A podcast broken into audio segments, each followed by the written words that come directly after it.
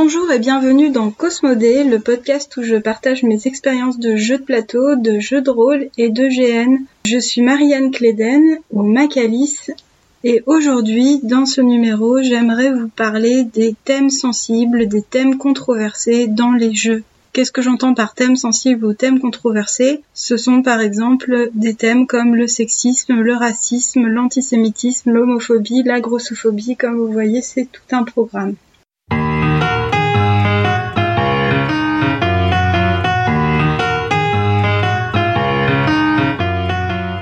Cependant, j'aimerais préciser quelque chose avant de commencer. En ce qui concerne les jeux de société, parce que c'est différent pour le jeu de rôle et le GN comme on le verra dans la suite de l'épisode, je ne suis pas là pour juger, mais pour essayer d'analyser, de comprendre. Je ne veux en aucun cas juger les joueurs ou l'expérience de jeu des joueurs. Et parmi les jeux que je vais citer, il y a des jeux auxquels j'ai joué et rejoué et euh, pour lesquels j'ai beaucoup ri, donc euh, je ne vais pas jeter la pierre aux autres. Alors, ces thèmes controversés, ils touchent aux limites de la sensibilité des joueurs et c'est pour ça finalement que les jeux qui les mettent en scène peuvent éventuellement créer un débat. Mais cela dit, ces jeux pris au deuxième ou au 36e degré peuvent être drôles euh, si on est entre gens de bonne compagnie et qu'on sait qu'on a à peu près les mêmes opinions euh, politiques et une tolérance euh, à peu près proche du zéro pour tout ce qui est racisme, sexisme, etc. Le rire, en fait, euh, devant ces jeux, enfin, je le qualifierais d'un rire euh, plutôt provocateur, euh, parfois offusqué, parfois un peu choqué. On joue un peu à se faire peur, en fait, avec ce genre de jeu. Alors, pour illustrer ces quelques arguments, je voudrais vous parler de trois jeux de cartes. Limite Limite, Coup d'un soir et les pygmées cannibales de la jungle maudite. Donc je vais commencer par Limite Limite, qui est euh, le jeu finalement qui réunit le plus de thèmes controversés en son sein, puisque euh, il réunit vraiment tous les thèmes euh, que j'ai déjà cités, donc sexisme, racisme, antisémitisme, homophobie, grossophobie, on peut rajouter le colonialisme, enfin plein de choses. Donc c'est quoi le principe? Le principe c'est que quelqu'un parmi les joueurs pioche une carte noire et cette carte noire c'est une phrase avec un mot qui manque et qu'il faut compléter. Les autres ont des cartes rouges et ils doivent essayer de compléter le mot manquant de la phrase avec une de leurs cartes. Je vous ai sorti un petit exemple hein, pour vous montrer ce que ça peut donner. Donc ma copine m'a avoué qu'elle kiffait hum, il faut compléter hein, la phrase. Et j'ai choisi une carte rouge. J'ai pas cherché longtemps hein, pour trouver euh, quelque chose d'un peu choquant. Les féministes aux grosses cuisses. Donc ça donne, ma copine m'a avoué qu'elle kiffait les féministes aux grosses cuisses. Vous voyez que rien qu'avec deux cartes, on a une phrase qui est à la fois sexiste, homophobe et grossophobe. Donc limite limite, c'est un jeu, ben évidemment, qui va vraiment chercher euh, les limites euh, de la décence, on va dire. C'est la version française de Cards Against Humanity. Enfin, certains puristes diront que comme les cartes ne sont pas identiques, on ne peut pas vraiment parler d'une version française, mais plutôt d'une adaptation je suis assez d'accord avec ça puisque euh, j'ai joué en fait à la suite euh, à Cards Against Humanity, donc un jeu qui repose exactement sur le même principe, puis à Limite Limite et en fait avec un pote on s'est rendu compte que Cards Against Humanity reposait beaucoup plus sur des associations euh, d'idées qui menaient à des thèmes controversés, alors que Limite Limite est beaucoup plus explicite dans ses cartes et contient déjà des thèmes controversés dans ses phrases et dans ses bouts de phrases euh, pour euh, compléter les cartes noires. Donc voilà un premier jeu euh, qui aborde ces thèmes controversés, qui en joue et qui essaye d'en faire rire avec plus ou moins de succès selon les personnes qui y jouent, selon les limites qu'ils ont, selon s'ils ont envie de rire au, au sixième degré ou au dix-septième degré ce soir-là.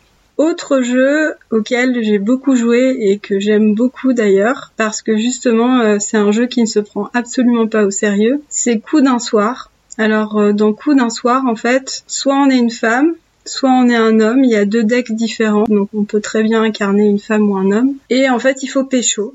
Avec un certain nombre d'arguments. Donc si je prends le deck euh, des hommes qui est très sexiste, il faut pécho euh, des filles qui ont des caractéristiques assez différentes et qui sont classées avec un système de points, on va dire, de la plus moche et de la plus grosse à la plus mignonne et la plus fille facile. Donc d'un coup d'un soir, on aligne des arguments pour conquérir ces différentes filles et ce sont des arguments du genre un yacht, une pratique impressionnante de la danse, une conscience écologique. Euh, bref, euh, c'est un jeu vraiment qui joue sur euh, les archétypes et qui peut être vraiment très drôle. encore une fois, si on arrive à le prendre au moins au deuxième degré. Dernier jeu euh, auquel je pensais euh, et qui abordait ces thèmes euh, controversés, ces thèmes sensibles, c'est les pygmées cannibales de la jungle maudite. C'est un petit jeu de cartes qui peut être très rigolo aussi si pareil on le prend pas au premier degré parce que sinon il est assez atroce. En fait, on est un producteur ou un réalisateur, je sais plus exactement, et on veut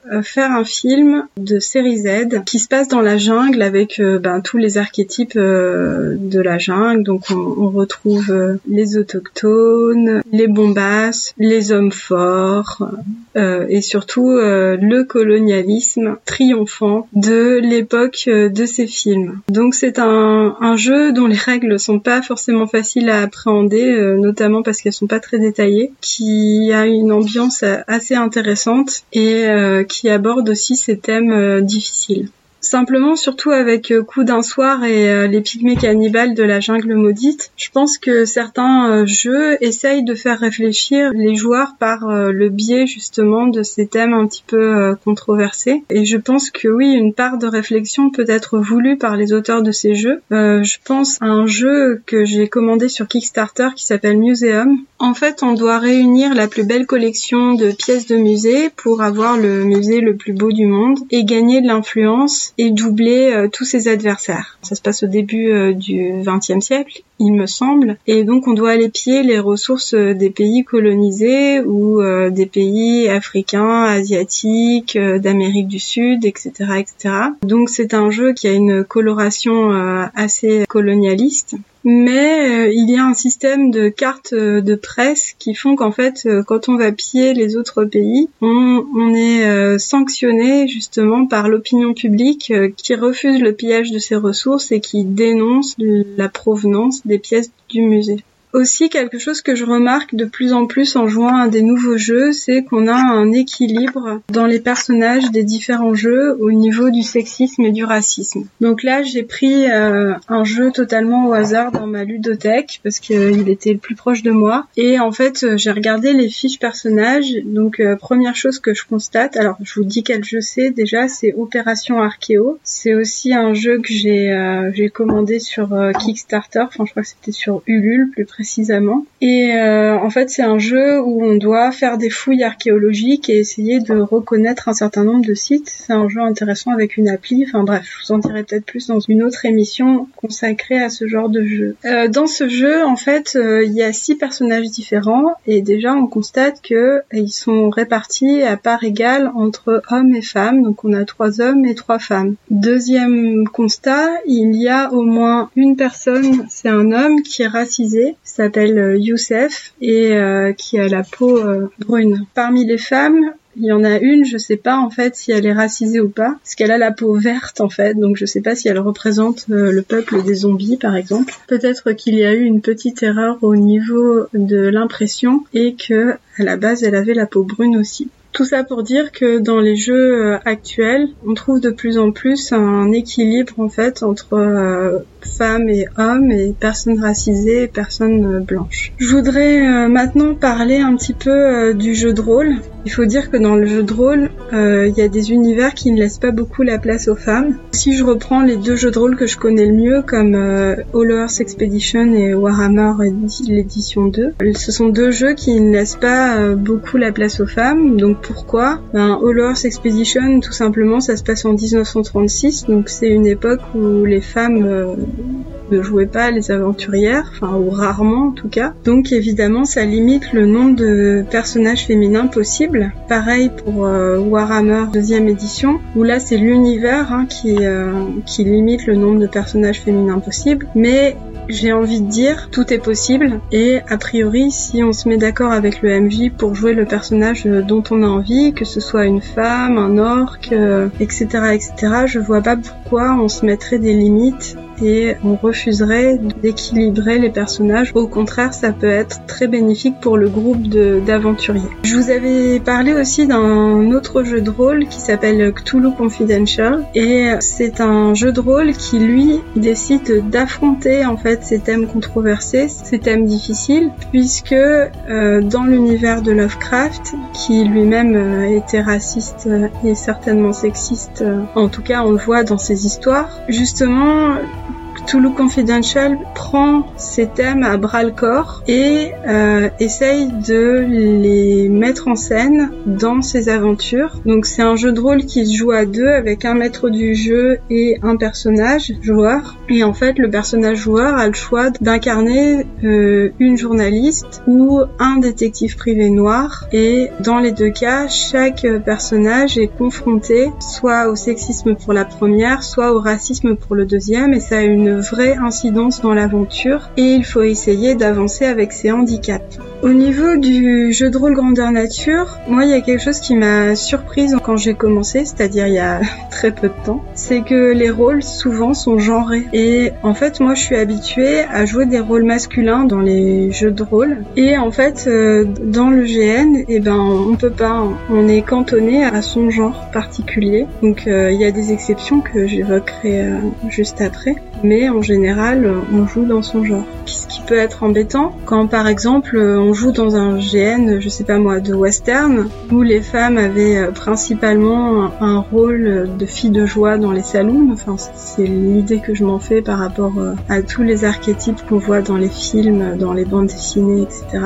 Et donc, euh, bah, si on est une femme, on est peut-être condamné à jouer des rôles justement archétypaux dans certains GN qui reprennent des époques où les femmes avaient moins d'importance que les hommes, étaient moins bien considérées dans la société. Donc je vous parlais d'exception en fait, et une exception à ces GN où on est obligé de jouer son genre, ce sont souvent les, ce qu'on appelle les Jeep Forms. C'est un type euh, de GN expérimental, euh, de GN nordique. Euh, donc les Jeep Forms, en fait, ce sont des petits GN qui permettent de parler de sujets sensibles, justement, qui, sont faits pour ça. Et dans les GN expérimentaux, et eh bien justement, la plupart du temps, les rôles sont non genrés et on choisit son genre dans des ateliers avant le jeu. Dans les GN, comme on se retrouve à jouer dans la réalité, on peut aussi être confrontés directement à des problèmes de sexisme ou de grossophobie. Ce peut être le cas aussi autour d'une table de JDR si le maître du jeu ou les joueurs ne mettent pas en confiance les femmes qui sont autour de la table.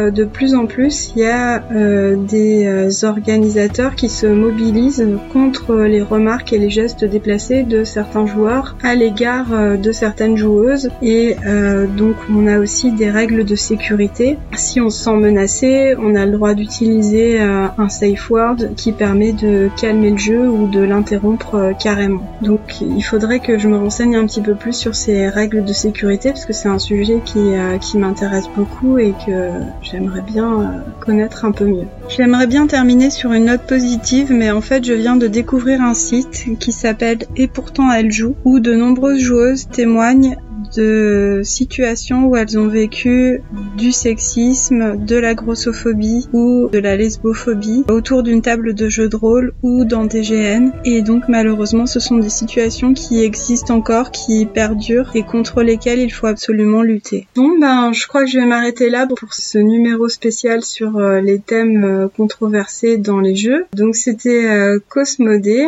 un podcast fait entièrement par une femme et fier de l'être. J'espère que vous avez aimé cet épisode. Si vous voulez euh, le commenter ou dire que vous avez aimé, vous pouvez aller sur mon site euh, cosmodepodcast.com. En attendant, je vous dis à la prochaine.